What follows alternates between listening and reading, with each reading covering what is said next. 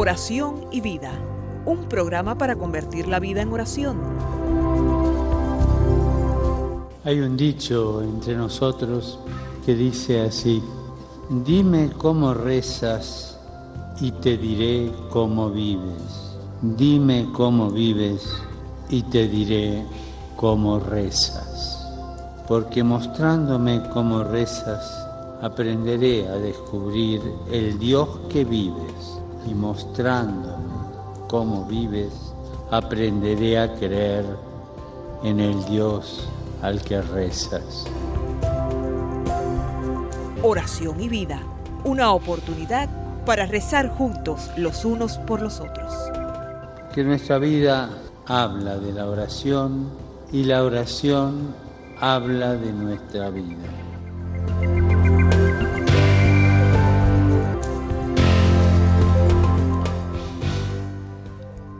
Ven Espíritu Santo, llena los corazones de tus fieles y enciende en ellos el fuego de tu amor. Envía, Señor, tu Espíritu Creador y renueva la faz de la tierra. Oh Dios, que has iluminado los corazones de tus hijos con la luz del Espíritu Santo, haznos dóciles a sus inspiraciones para gustar siempre el bien y gozar de su consuelo. Te lo pedimos por Jesucristo nuestro Señor. Amén.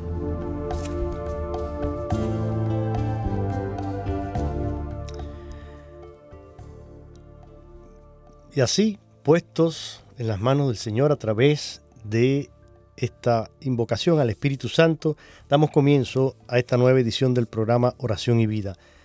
Los cristianos comenzamos nuestro día, comenzamos nuestro trabajo, nuestras obras, siempre con la oración, confiando y pidiendo la ayuda de Dios para llevar a cabo nuestra tarea de cada día.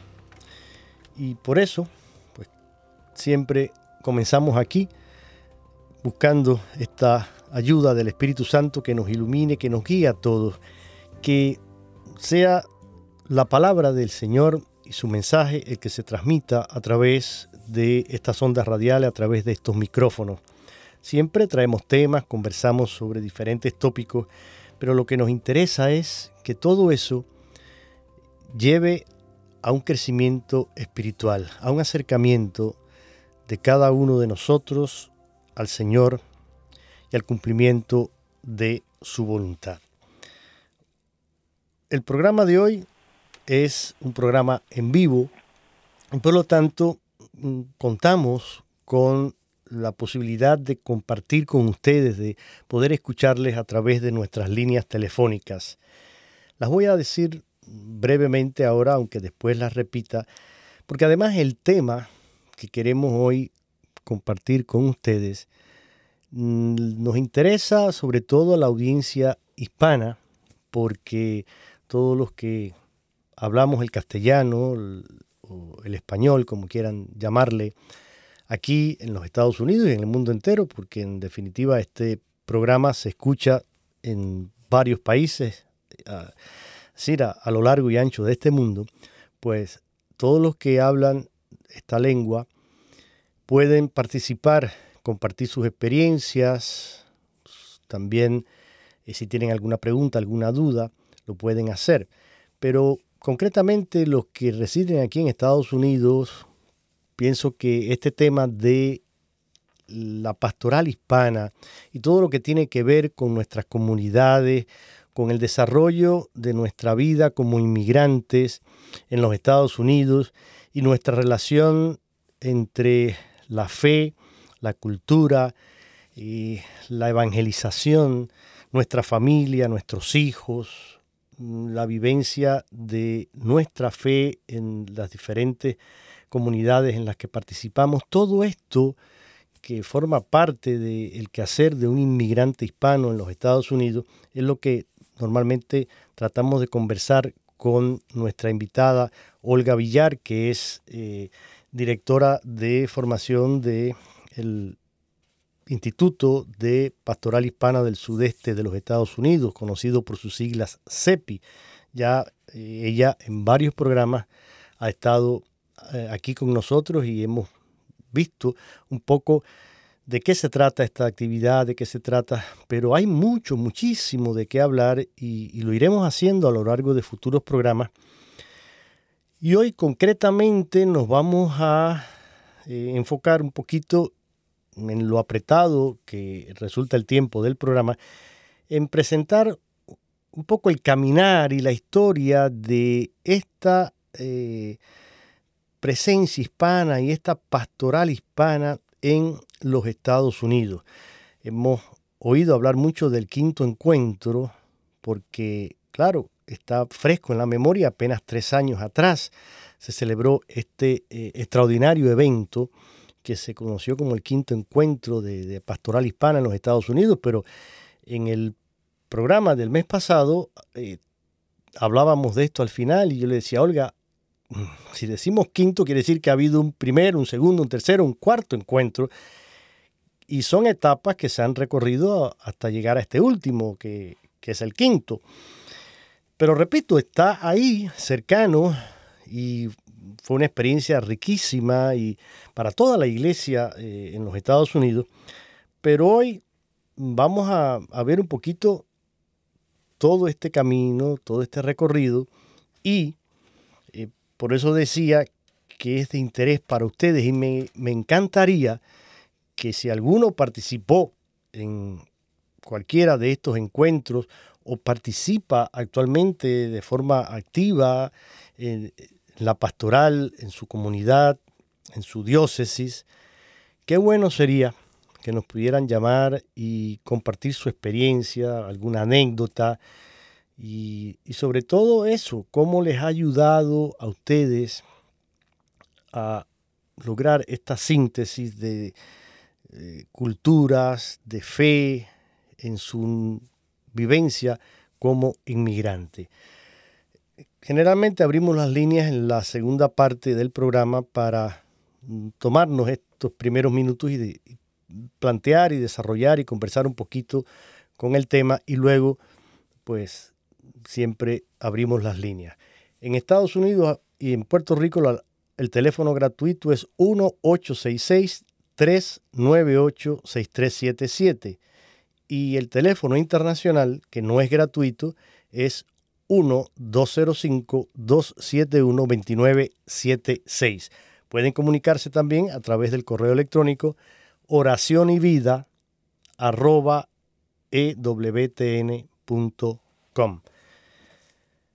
Sin más, entonces le doy la bienvenida a Olga, que es un poco como, como un arameo errante. Ellos son así itinerantes, estos muchachos del CEPI. Eh, están así que un, día uno dice, bueno, a ver, ¿dónde está? No, estoy en Mobile, no, estoy en New Orleans, no, estoy en... Y sí, entonces, eh, pues nada, cuando coordinamos para este programa, me dijo, sí, pero no voy a estar en Miami. Digo, bendito sea Dios. ¿Y dónde vas a estar, mujer? Bueno, pues hoy Olga está desde, me dijiste... Eh, desde la diócesis de Charlotte. De en Charlotte, Carolina del Norte. En Carolina del Norte, Dios mío. Bueno, pues así, esto forma parte de, esa misión de ustedes, ¿no? Y de esa labor tan eh, importante y, y además hermosa que realizan. Olguita, mm, hablando de historia un poco de eh, la pastoral hispana en los Estados Unidos, pues vamos a ir a ver un poquito la génesis, ¿no? De, de esta pastoral hispana. ¿Qué podríamos decir sobre esto? A ver, según tu experiencia. Bueno, según mi experiencia, y quiero simplemente agregar algo a lo que estabas diciendo en la introducción y es un proceso de la Iglesia Católica Hispana dentro de nuestra Iglesia eh, Católica Norteamericana, ¿no? Sí. Pero que este despertar de, de tomar más conciencia de quiénes somos y para dónde vamos, de quiénes somos como hijos de Dios pertenecientes a esta Iglesia Universal que abre las puertas aquí en este país y no, um, no obliga a anglo, anglo, no sé cómo decirlo, anglojonarse o a, o, a, americanizarse, diríamos. Americanizarse, sino que va permitiendo eh, o se va abriendo, ¿no? Que también es algo que es lindo nombrar, mencionar, que se va abriendo a aceptar las riquezas culturales y, y, las, y los lugares de donde viene cada uno de los que conforma esta iglesia norteamericana. Entonces, nuestra historia, pues obviamente se remonta a la primera migración que vino de fuera en, en, y llegó a San Agustín, pero ya formalmente lo que conocemos hoy como Ministerio Hispano inicia en el año 45, cuando se abre una oficina para asuntos hispanos allí en eh, San Antonio, en Texas. Esto va generando como otros movimientos dentro del país a darnos cuenta de que no somos un puñadito, sino que somos un pueblo eh, bastante representativo ¿no? y multicultural dentro de nuestra realidad. Y entonces ya para el año 72 conocemos lo que es el primer encuentro nacional de pastoral hispana. Estos encuentros nacionales eh, son un proceso de evangelización y profundamente eclesiales, ¿no? En donde se quiere mirar cuáles son los signos de los tiempos, cuáles son las realidades más apremiantes que nos rodean y cómo tenemos que levantar la voz eh, en forma profética para dar una respuesta muy concreta. Entonces, en ese primer encuentro, que yo tengo que notar que en, e, o anotar que en ese primer encuentro eh, fue realizado en inglés, no fue en español, porque aquellos que llevaron ese primer encuentro eran todos generación 2, que es muy interesante también tomar eso en cuenta, y nos permite como salir del anonimato, ¿no? Expresar cuáles son no solamente nuestras necesidades, pero también nuestras aspiraciones y cómo nos gustaría, es como soñar, cómo nos gustaría contribuir como bautizados eh, viviendo en esta iglesia de Estados Unidos. Para ese momento había solamente un solo eh, obispo hispano, que era, era, eh, no era obispo, era obispo auxiliar, y fue Monseñor Patricio Flores, ¿no? En ese momento, 1972, hoy día son aproximadamente unos 28, 29 obispos de Estados Unidos que son hispanos. Esto también es importante anotarlo porque los encuentros nos van afianzando no solamente en esa identidad y todo eso que nombraba anteriormente que nos regaló el primer encuentro, sino que vamos tomando nuestro lugar en la mesa de decisiones. Y eso es muy importante en esta iglesia norteamericana, ¿no? Eh, nos venimos de otras experiencias de iglesia y en los encuentros nos van ayudando a ser iglesia norteamericana, pero desde nuestras bases eh, culturales, nuestras formas de expresión en cuanto a nuestra fe.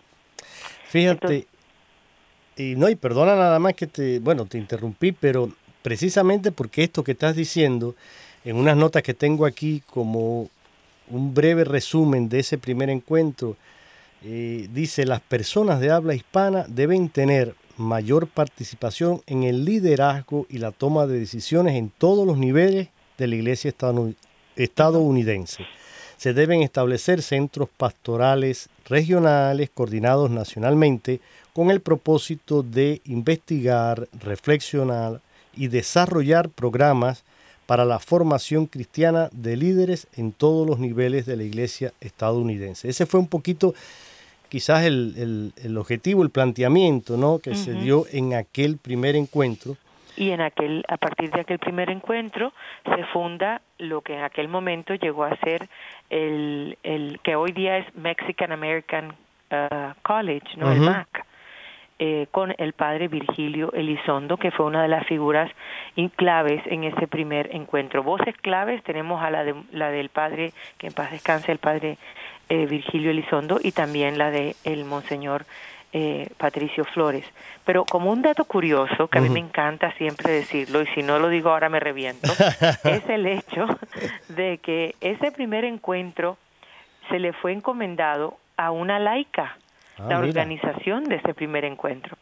Encarnación Padilla de Armas, una mujer puertorriqueña, de como su apellido bien lo ilustra, de, armas tomar. que fue la, la que mucho antes, ya por la, la zona de, o sea, antes del, del 71-72, cuando ya se lleva a cabo el primer encuentro, ella está muy preocupada porque la migración puertorriqueña es fuerte en toda esa zona de Nueva York y ella empieza a preguntarle a su párroco con mucha inquietud, óyeme, ¿qué vamos a hacer?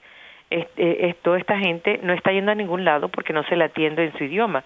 Y, y me parece que, como a veces nos pasa a algunos, eh, con tal de quitarnos a una persona de encima, sí, sí, vete, averíguame cuántos son. Y dice que la, él nunca pensó, ese, ese sacerdote, que ella iba a reunir a un grupo de amigas se dividieron toda la zona, se la peinaron y, como diría Monseñor eh, Román, que en paz descanse, se la, le trajeron todo un folder de, con nombres, direcciones, teléfonos de todos los puertorriqueños que vivían en aquella zona y desde entonces aquella zona también recobró después del 45 que se abre la primera oficina en, en San Antonio lo que es Nueva York también empezaron a organizarse y cuando se empezaron se empezó a hablar de un encuentro entonces eh, se, se encontró que era la persona ideal para eh, poder coordinarlo y ella coordina ese primer proceso hacia el hacia el primer encuentro. Encuentro. Sí, que por cierto, mm, tengo aquí también en, en estas notas, eh, bueno, como dato dice que hubo una participación aproximada de alrededor de 250 personas y se realizó en el Trinity College en Washington, Washington D.C del 19 al 22 de junio del año 1972, como dices tú, que se dice pronto, pero ya van a ser casi casi 40 años, 30 y 49. 49. No, 49. No, este año 49, sí. Wow. Pues saqué mal la cuenta. Pero fíjate. 50 el próximo año. ¿Verdad que sí? Sí, tienes toda la razón. Estamos 2011, por supuesto. Yo cumplí 50 este año y nací en el 71, así que lo tengo clarito. Ah. ok, ok. Bueno, pues no había que revelar tantos secretos, pero bueno. Bueno, no, no son bien vividos. Son bien vividos, sí. Ok, así es. Bueno, pues los participantes. Ocho obispos participaron, pero es importante también tener en cuenta que de esos ocho solamente uno era hispano, ¿no? Sí, tú lo dijiste, Flores, ¿no? El Monseñor Flores, sí. Monseñor Flores. Dice aquí que, bueno, sí, ocho obispos, 130 sacerdotes. sacerdotes. Eh, 54 religiosas, 2 religiosos, 15 mujeres laicas y 42 hombres laicos. Pero sí, eh, pues miren, desde ese momento comienza esta génesis, ¿no? De lo que hoy, como dices tú, conocemos como eh, pastoral hispana, ¿no? Ministerio hispano, pero, pero ya desde esos años la iglesia norteamericana comienza a darse cuenta de, de una presencia eh, real, pujante de la comunidad hispana en Estados Unidos y, en, por supuesto en la iglesia norteamericana. Y ya entonces eh, va marcando eso, este caminar. Si quieres, porque el tiempo avanza, si hay algo más que te parezca interesante, importante destacar de este primer creo encuentro. Que, que allí es importante ese, ¿no? Que fue un salir del anonimato. Ya. El segundo encuentro, que fue ya en el 77, nos identificamos, o sea, ya nosotros salimos de, eh, qué bien, uy, ¿cuántos somos?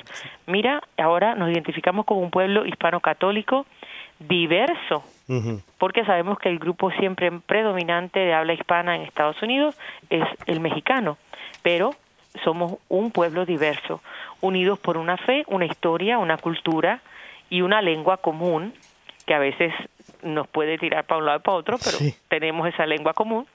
También discernimos un estilo de ser iglesia basado, muy importante, en una eclesiología de comunión y una opción preferencial por aquellos que están en la periferia, por los alejados, los que viven en la pobreza. Recordemos que estos encuentros también, eh, que es muy importante este dato, 1960 y eh, se acaba el, Concilio Vaticano II, en el 62 en, inicia en el 60 y el, sí, el concilio termina en, termina en el 65 más o menos y comienza así, eh, 62 al 65 por ahí. Entonces damos cuenta que están eh, la primera respuesta o eco a ese concilio Vaticano II fue en Medellín, Colombia, ¿no? Con la conferencia de obispos que se reúnen y hay una opción preferencial por los pobres, en aquel momento una declaración y estamos hablando de que en el 72 sería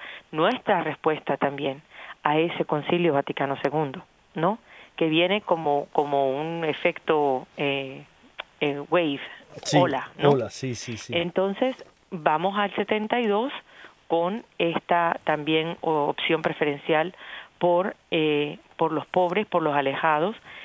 Vemos también que ya se empieza a, a consolidar eh, oficinas regionales. El país se divide en regiones, entonces tenemos que allí, en, a partir de 77, 78 y vamos hasta el 79, aparece el CEPI como, como una respuesta también a ese deseo de dividir el país en oficinas regionales para que coordinen la pastoral hispana. Y ahí es donde el padre Mario Vizcaíno es invitado para organizar el sureste.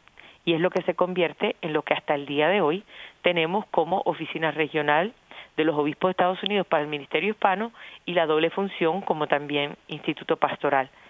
Allí, importante también darse cuenta que ya a este momento, 2021, donde estamos hablando, las otras oficinas regionales no existen. El CEPI ha continuado existiendo sin interrupción y esto también es importante aclararlo. Pues en este segundo eh, encuentro nacional hispano de pastoral se lleva a cabo también en Washington, en el mismo Trinity College, eh, y tiene una participación más amplia que la primera. Eh, recordamos también que empiezan ya, en la primera fue como por invitación, ¿no? La segunda, más bien empiezan ya a tener como procesos de pequeñas reflexiones que nos lleven a un encuentro. Y esto es importante también decirlo, porque cuando hablamos de encuentro podemos correr el riesgo de decir son eventos. Y eso es casi que una mala palabra cuando hablas entre personas que conocen de lo que se trata los encuentros nacionales de pastoral. Son procesos. Y un proceso nunca sabes dónde va a terminar, porque un proceso respeta el compartir lo que se habla a partir de la base, mm. lo que se va descubriendo a través de la metodología de ver, juzgar, actuar, eh, evaluar, celebrar. Entonces no, tú sabes dónde empiezas, pero no sabes dónde va a terminar cuando inicias el proceso. Entonces son casi como como un yo lo, me gusta llamarlo así como un organismo vivo, ¿no?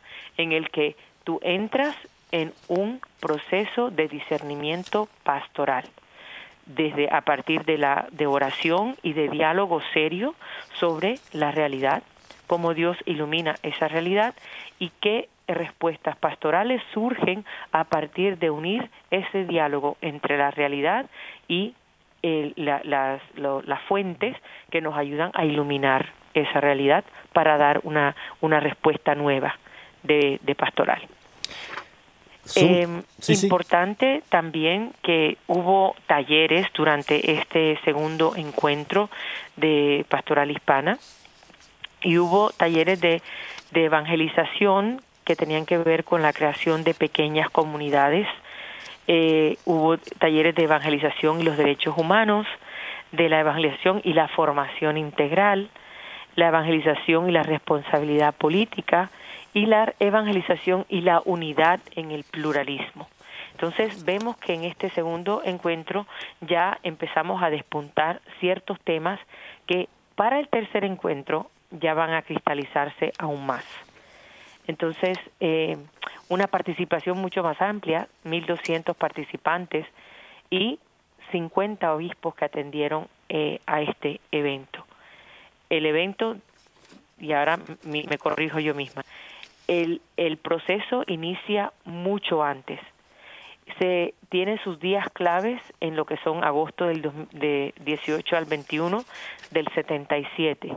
pero después de ese momento clave donde hay un documento de trabajo, donde hay discusiones, donde hay reflexión, donde hay conclusiones y propuestas, entonces es que se lleva a un documento después que ayuda a ir eh, organizando la pastoral en aquel momento, ¿no? Entonces, importante eso. Hay unos días claves de encuentro, pero hay un proceso que lleva al encuentro y un proceso a partir de ese encuentro que se lleva a la práctica en los siguientes años. Entonces estamos hablando que los primeros dos hubo un lapso de tiempo de aproximadamente seis años y después hay uno un poquito más largo, porque ya fue en el tercer encuentro nacional, que es en el 1985. O sea, ya pasaron, pasó un poquito más de tiempo. Hasta aquí, importante el recalcar esto, el camino de serio que el pueblo hispano católico de Estados Unidos va haciendo como iglesia. No es una, un, proceso eh, deductivo desde donde eh, se recibe la, lo, que, lo que se quiere que hagamos, se recibe desde el clero, desde, desde la iglesia estructura, sino un eh, esfuerzo como en una espiral que va desde la base, desde el pueblo y en compañía de sacerdotes, obispos, religiosos, ¿no? Todo el pueblo de Dios. O sea, es un ir tomando muy seriamente el, la responsabilidad de todo bautizado. No porque tú seas sacerdote eres mejor que este que es laico y apenas ah, está aprendiendo sobre su fe. Todos tenemos una misma dignidad. Ahora todos tenemos un rol. Entre más nosotros conocemos nuestro rol, mejor podemos ser ese cuerpo de Cristo que trabaja en comunión. Esta es el tipo de eclesialidad que promueve los encuentros nacionales de pastoral hispana. Entonces es importantísimo conocer más sobre estos procesos. Mm, es una pena que no, no lo conozca todo el mundo, pero bueno, así, así lo, bueno no llega a todo el mundo, ¿no? Pero ahí está el, en, en, nosotros el poder ir eh, cambiando esto y aprender porque todo esto nos ayuda. Una de las cosas más lindas que yo he aprendido en lo poco que llevo, que los primeros los estudié y en el, último, el único que he participado eh, bastante es en el quinto, es el que me ayuda a discernir en mi día a día, eh, en mis respuestas pastorales. Y las respuestas pastorales tienen que salir de la vida. O sea, yo no voy a hacer pastoralmente lo que en mi vida no hago. Entonces, de una manera muy sencilla, pero creo que entre los dones que la Iglesia católica hispana de Estados Unidos ha aportado a la Iglesia norteamericana católica es justamente este ser iglesia que busca una proyección comunitaria. Me parece que todo esto que estás diciendo mm, enriquece mucho y nos da una idea de la profundidad, la seriedad con que este desarrollo, este caminar del ministerio hispano en los Estados Unidos ha tenido lugar eh, aquí en la iglesia norteamericana. Y cuando tú mencionabas el hecho de los talleres en este segundo encuentro y los tópicos que ahí se trataron, creo que mm, a mí me resultó sumamente eh, iluminador y esperanzador además que desde esos años ya se entendiera y se relacionara la evangelización como tal con temas como derechos humanos, como educación, como responsabilidad política eh, y sobre todo mm, teniendo en cuenta el pluralismo que ya eh, estaba presente desde entonces y que sigue estando y creciendo, aumentando eh, cada año. Eh, eso da pues una idea muy concreta de el enorme trabajo que se ha realizado y esto que decías, ¿no? De que se trata de un proceso, esto no es algo que viene ya hecho y hay una solución que hay que aplicar y que es válida para todos los problemas, para todas las situaciones.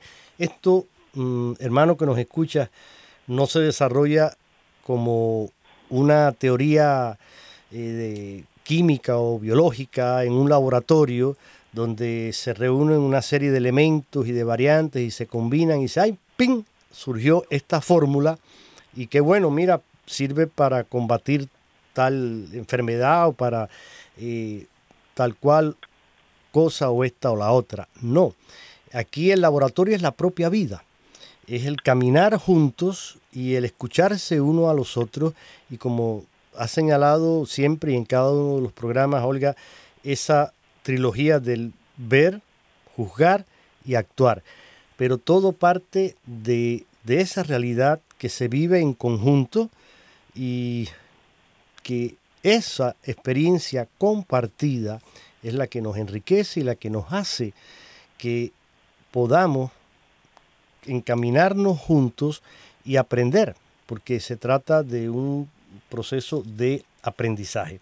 Si llegaste tarde al programa, estás escuchando a Olga Villar, que es directora de eh, formación en el CEPI, el Instituto de Pastoral Hispana del Sudeste de los Estados Unidos, que lleva una larga historia eh, trabajando aquí en Estados Unidos con la pastoral hispana y sobre todo brindando elementos y cursos de formación para laicos y sacerdotes, religiosas, religiosos, porque en esos cursos participan todos.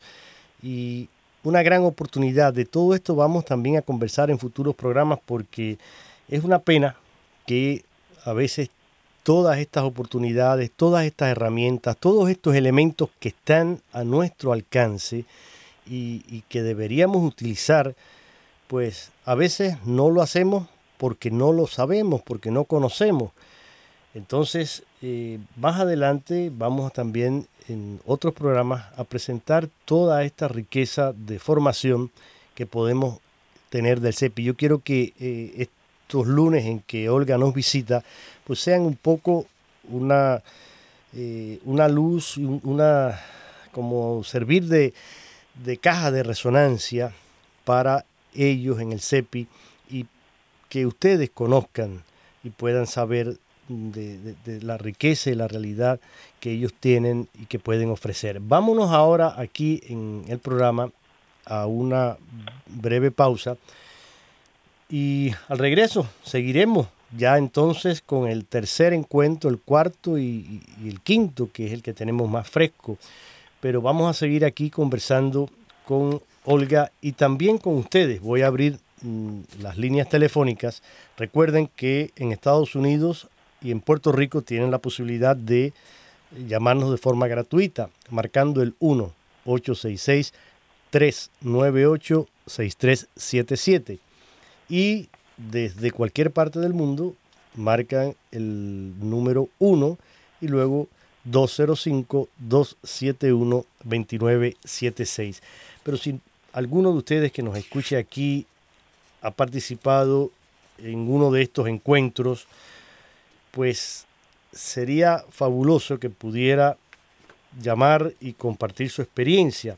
Pero también si actualmente trabaja en la pastoral hispana, pues compartan también su labor, su experiencia, qué, qué haces, qué, qué, eh, qué labor eh, te han encomendado y cómo todo esto te ha ayudado también a nivel personal, a nivel familiar. Qué bueno escuchar a algún padre, alguna madre, alguna abuela, algún abuelo o algún joven también que mm, forma parte de esta riqueza en la iglesia norteamericana. Vámonos a una canción y luego continuamos aquí en el programa Oración y Vida de este día.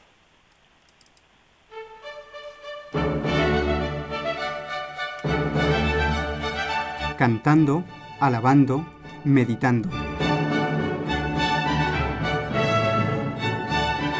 Porque el que canta, ora dos veces, decía San Agustín.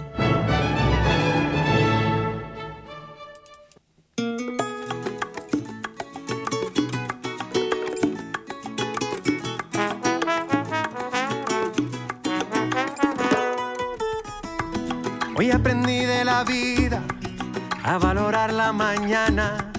Un buen café en una mano y lo que se ve en mi ventana. Cómo me duele este mundo, a veces pierdo las ganas. pero el amor verdadero también mueve las montañas. Y cuando llega la noche, quiero abrazar mi familia. Y tengo buenos amigos que a mí me adornan la vida. Y de andar tantos caminos, es que me encuentro conmigo cuando regreso a lo mío. Soy tan feliz cuando llego a casa,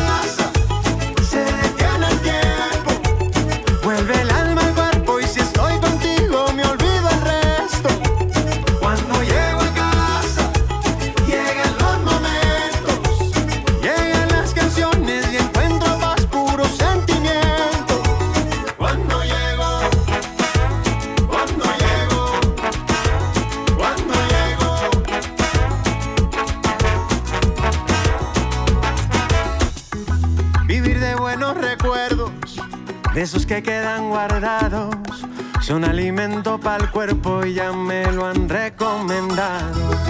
Que vivas todo lo bueno y que se olvide lo malo. Este camino no es fácil y yo te quiero a mi lado. Y cuando llega la noche, quiero abrazar mi familia. Y tengo buenos amigos que a mí me adornan la vida. Y de andar tantos caminos es que me encuentro conmigo cuando regreso a lo mío. Soy tan feliz cuando llego a casa. Se detiene el tiempo, vuelve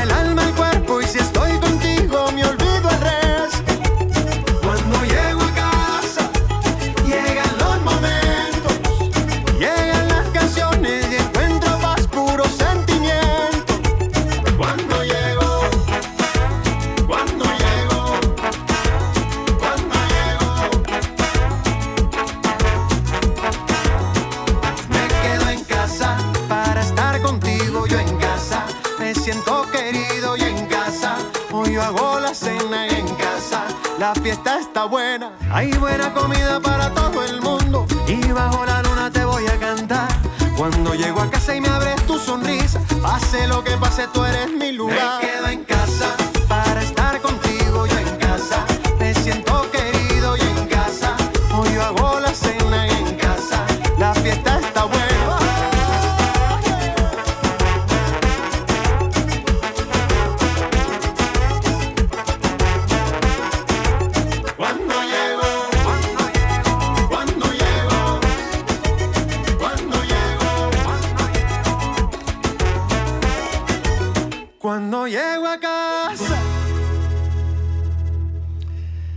Cuando llego a casa es el título de esta canción en la voz de Fonseca. Mm, y bueno, no sé si a Olga le habrá gustado. Esta... Muchísimo. Era una sorpresa con, eh, con ese, eh, ese dejo colombiano. Ay, qué rico, qué rico. Sí, pero, pero bonita letra. Yo cuando la escuchaba, pues mm, después supe que creo que fue tema en alguna novela o algo así, pero eh, ciertamente retrata un poco mm, la vida ¿no? nuestra y, el quehacer del hispano que, sale a trabajar, que va a luchar, a conquistar, pero anhela ese regreso a casa, ese encuentro con la familia, con su esposa, con sus hijos, el compartir la comida, eh, la música, eh, no sé, e- es esa vivencia del, del compartir que los hispanos pues aprovechamos tanto, ¿no? Y cualquier ocasión es buena para celebrar, para reunirnos, para eh, juntos dar gracias. Creo que por eso la, la- la- la traje, ¿no? Pensando en, en nuestra cultura hispana. Seguimos aquí en Oración y Vida con este programa en el que tratamos de llevar una apretada síntesis del desarrollo de la lo que es la historia de la pastoral hispana a través de estos encuentros que se han ido realizando a lo largo de los años aquí en los Estados Unidos. Vimos el primero, el segundo y ahora de la mano de Olga nos vamos al tercer encuentro nacional de eh, pastoral hispana. ¿Dónde y cómo se realiza este encuentro, Olga? Pues este encuentro se hace en la Universidad eh, Católica, también allí en Washington. Y estamos hablando que es agosto del 1985. Recordamos que en el segundo participaron unos 1.200 personas. En este tercero hubo una participación de 2.000 personas. Eh, el de 123 diócesis, ¿no? 56 obispos que ah, atendieron a este encuentro, a esos días. Ahora, el proceso en sí fue mucho más elaborado. Para este entonces, el CEPI toma un rol bastante clave en las 12 pasos, casi como, como los alcohólicos anónimos, pero los 12 pasos que llevaron al encuentro nacional. Yo diría que cada vez que se habla del encuentro nacional del tercero, es como el corazón de todos los encuentros, ¿no? Si en el primero volvíamos otra vez a eh, salir del anonimato, el segundo pues ya ya sabiendo quiénes somos y que de aquí no nos vamos, eh, discernimos nuestro estilo de ser iglesia basado en una eclesiología de comunión. En este tercero nos permite elevar nuestra voz profética para articular una dirección clara la respuesta pastoral de la Iglesia la presencia hispana y nuestra respuesta como Iglesia. Y de allí surge esta visión queda plasmada en el Plan Pastoral Nacional del Ministerio Hispano, que eh, se concreta en 1987. Es aprobado por nuestros obispos y es el plan que hasta ahorita ya le queda poco porque ya estamos en la parte de aprobar el Plan Nacional a partir del quinto encuentro y que en este plan el objetivo general nos dice, nos recuerda que queremos ser una iglesia evangelizadora, comunitaria y misionera. Esas tres palabras son claves en ese objetivo nacional del el plan pastoral. Eh, cosas que pasan en esta en este tercer encuentro. Bueno, en el proceso que mencionábamos, hay dos momentos de consulta con el pueblo lo que quiere decir que en el primer instante eh, los que estaban eh, a nivel diocesano, parroquial, salen a visitar. Hubo visiteo. Hubo un primer visiteo y si las personas se les preguntaba a usted le interesa si regresamos más adelante, hubo otra segunda visita. O sea, el esfuerzo misionero fue clarísimo. Entonces, la evangelización es clave en todo este tema del tercer encuentro, que realmente es nuestra razón de ser. La razón de la iglesia, de ser iglesia, es para evangelizar. Te interrumpo un segundito porque tengo una llamada de distancia. Tenemos aquí a Jorge que nos llama desde Mérida, en México, y quiere comentar sobre el tema. Adelante, Jorge, bienvenido. Sí, buenas tardes. Mire, yo no soy inmigrante, pero viví en Estados Unidos muchos años ¿no? Y pues para mí, pues me unía mucho que a pesar de no hablar inglés, pues teníamos la misma fe. Fue muy, muy reconfortante, porque mire, yo me fui, vivía en Estados Unidos desde los 12 años a los 20. Y se imagínate llegando, no hablaba no hablaba yo inglés, pero me resultaba muy reconfortante. Decía yo, bueno, no hay, no hablo inglés, pero la misma fe. ¿Sí me, escucha? Sí, le estamos escuchando. Sí, mire, entonces lo que pasó, después regresé, pues, a Estados Unidos a los algunos años después. Pero lo que me llamó la atención es que los que hablaban español, había misa una vez al mes. Y los que, los que hablaban español, como no hablaban inglés, se pasaron a, iban a misa una vez al mes. Y el resto del tiempo se reunían con un hermano separado, con mm. una, imagino que las iglesias Claro, claro. Cristianas protestantes quieren también Jorge, una... Entonces, pues ojalá que pues que no pasara esto, o sea, que los, aunque no, que hubiera, hubiera un apoyo. ¿En qué año, Jorge? y que no tenga que aunque sea que vayan a misa, no lo entiendan. Sí, sí. Es la misma fe. Claro. Esa es mi opinión. ¿Y, y en, qué, en qué año fue esto, esa experiencia suya, para tener una idea? Más o menos. ¿Perdón? ¿En qué año eh, ocurrió esto? Y esto que usted nos narra, ¿alrededor de qué años era? No, es que no le escucho muy bien. Yo le pregunto que en qué año vivió usted aquí, E- esa experiencia que usted nos narra, eh, ¿en qué años eran? Me preguntaba en qué año, ¿no? Sí, sí, rapidito, porque... Mire, fui mis primeros años como, como niño del 61 al 70.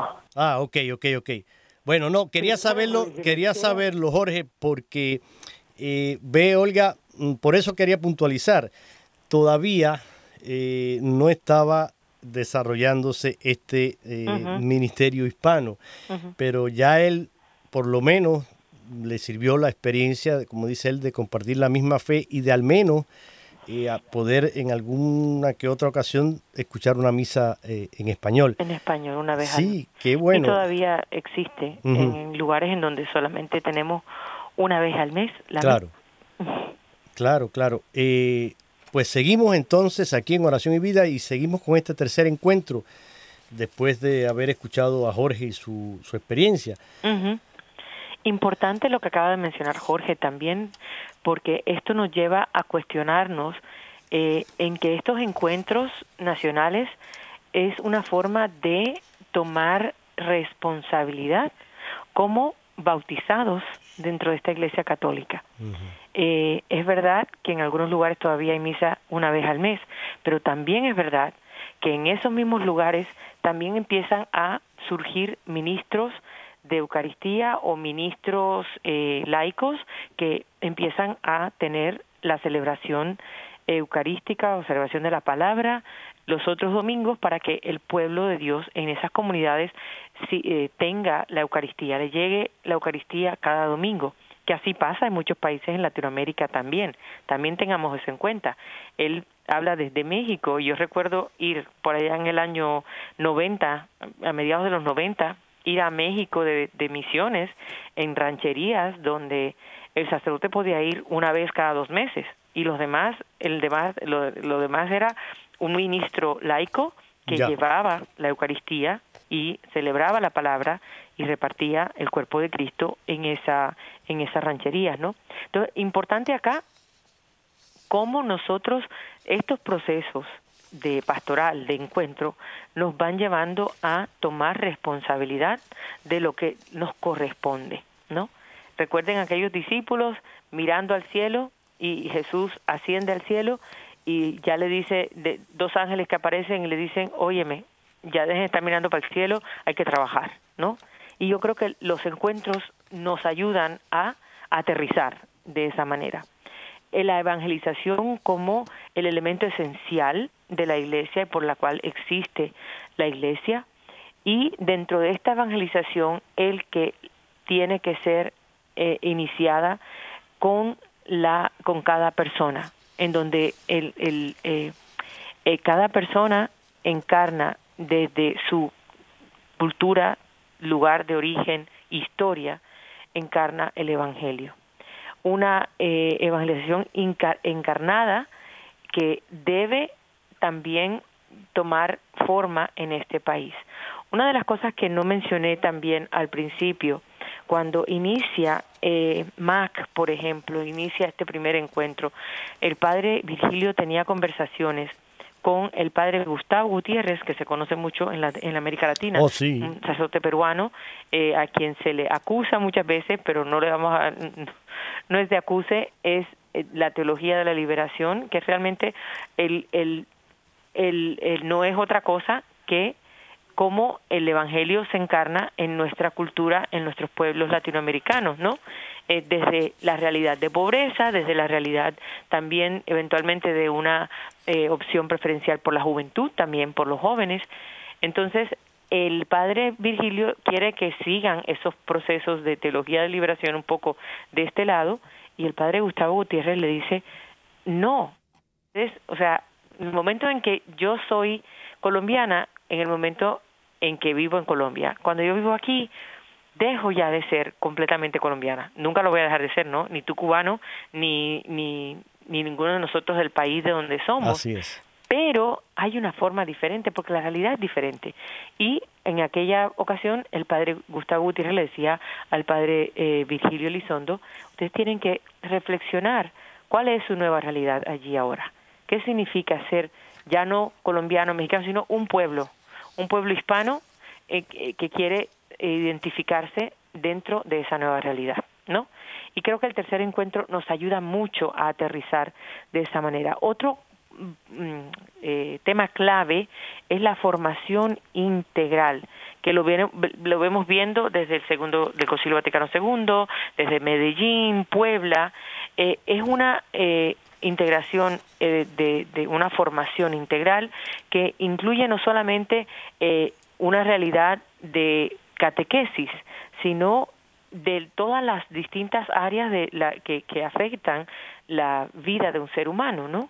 El, la cultura, el lenguaje, la familia, eh, eh, a nivel intelectual, emocional, espiritual, la formación de la familia en general. Cuando en algún momento tú me, preguntabas qué cosas, bueno, eso no lo vamos a, pero no lo, no lo quiero revolver, pero que cuando hablamos de vemos las conclusiones de cada uno de estos encuentros, yo creo que nos ha faltado continuidad. Y cuando veo este tema de formación integral, creo que si lo hubiésemos llevado a cabo eh, a rajatabla, con una evaluación, con un volver a retomar temas que no estamos eh, profundizando, hoy día estaríamos hablando de otras cosas.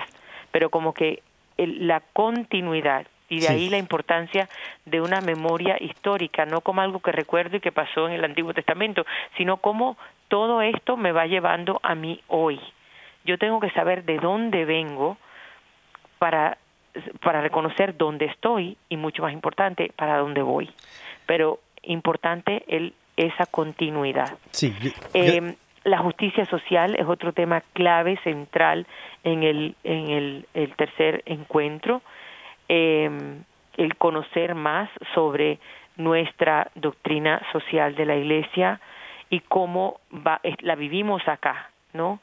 Eh, con derecho a trabajo, a salario justo, eh, nuestra relación con los países menos afortunados entre todos entre esos países pues de, los países de donde venimos cada uno de nosotros no algo nos obligó a, a, marchar, a dejarlo todo un día y venirnos para acá. Mira, una cosa que quiero puntualizar, y porque ya nos quedan apenas dos minutos y medio, pero eh, importante, sí, tú dices que, bueno, quizás eh, nos falte continuidad, puede ser, pero mira, por lo menos hemos seguido caminando, avanzando, ustedes llevan tantos años y toda obra humana, pues claro, siempre es perfectible. Nada mm, humano que hagamos. Y precisamente de eso se trata eh, este proceso también, de ver, bueno, cuáles son las luces, cuáles son las sombras, eh, qué podemos mejorar, qué nos ha faltado, por qué no alcanzamos todos los objetivos que nos planteamos. Por eso siempre es importante el revisar el replantearse. Pero algo interesante de este tercer encuentro, y con esto voy a, cerrar, eh, fue que precisamente creo que fue aquí donde por primera vez se elaboró un plan pastoral nacional para el Ministerio Hispano. Y a partir de ahí, pues ya han venido otros planes pastorales. Pero, no, a partir de ahí no ha venido ningún otro, Jorge. Ah, Estamos esperando el que va a salir del quinto encuentro. Ah, pues entonces, mira. Eso es clave. Pues queda pendiente para el próximo programa, porque ya este se agota. Como siempre, te agradezco infinitamente que eh, saques parte de tu apretada agenda para compartirla con nosotros. Doy gracias a todos por su sintonía. Les deseo una feliz eh, y bendecida semana con la gracia de Dios. Y pues Olga, te dejo a ti una despedida también en 30 segundos. Pues muchísimas gracias, gracias a Jorge que nos llamó desde Mérida. Qué rico escuchar de las experiencias también que han tenido nuestros hermanos por que, que vivieron aquí y que han vuelto a su país de origen, ¿no? Gracias por la invitación y, que sigamos orando a, Dios rogando y con el mazo dando. Así es. bueno, pues aquí los espero, si Dios lo permite, el próximo lunes, con el favor de Dios.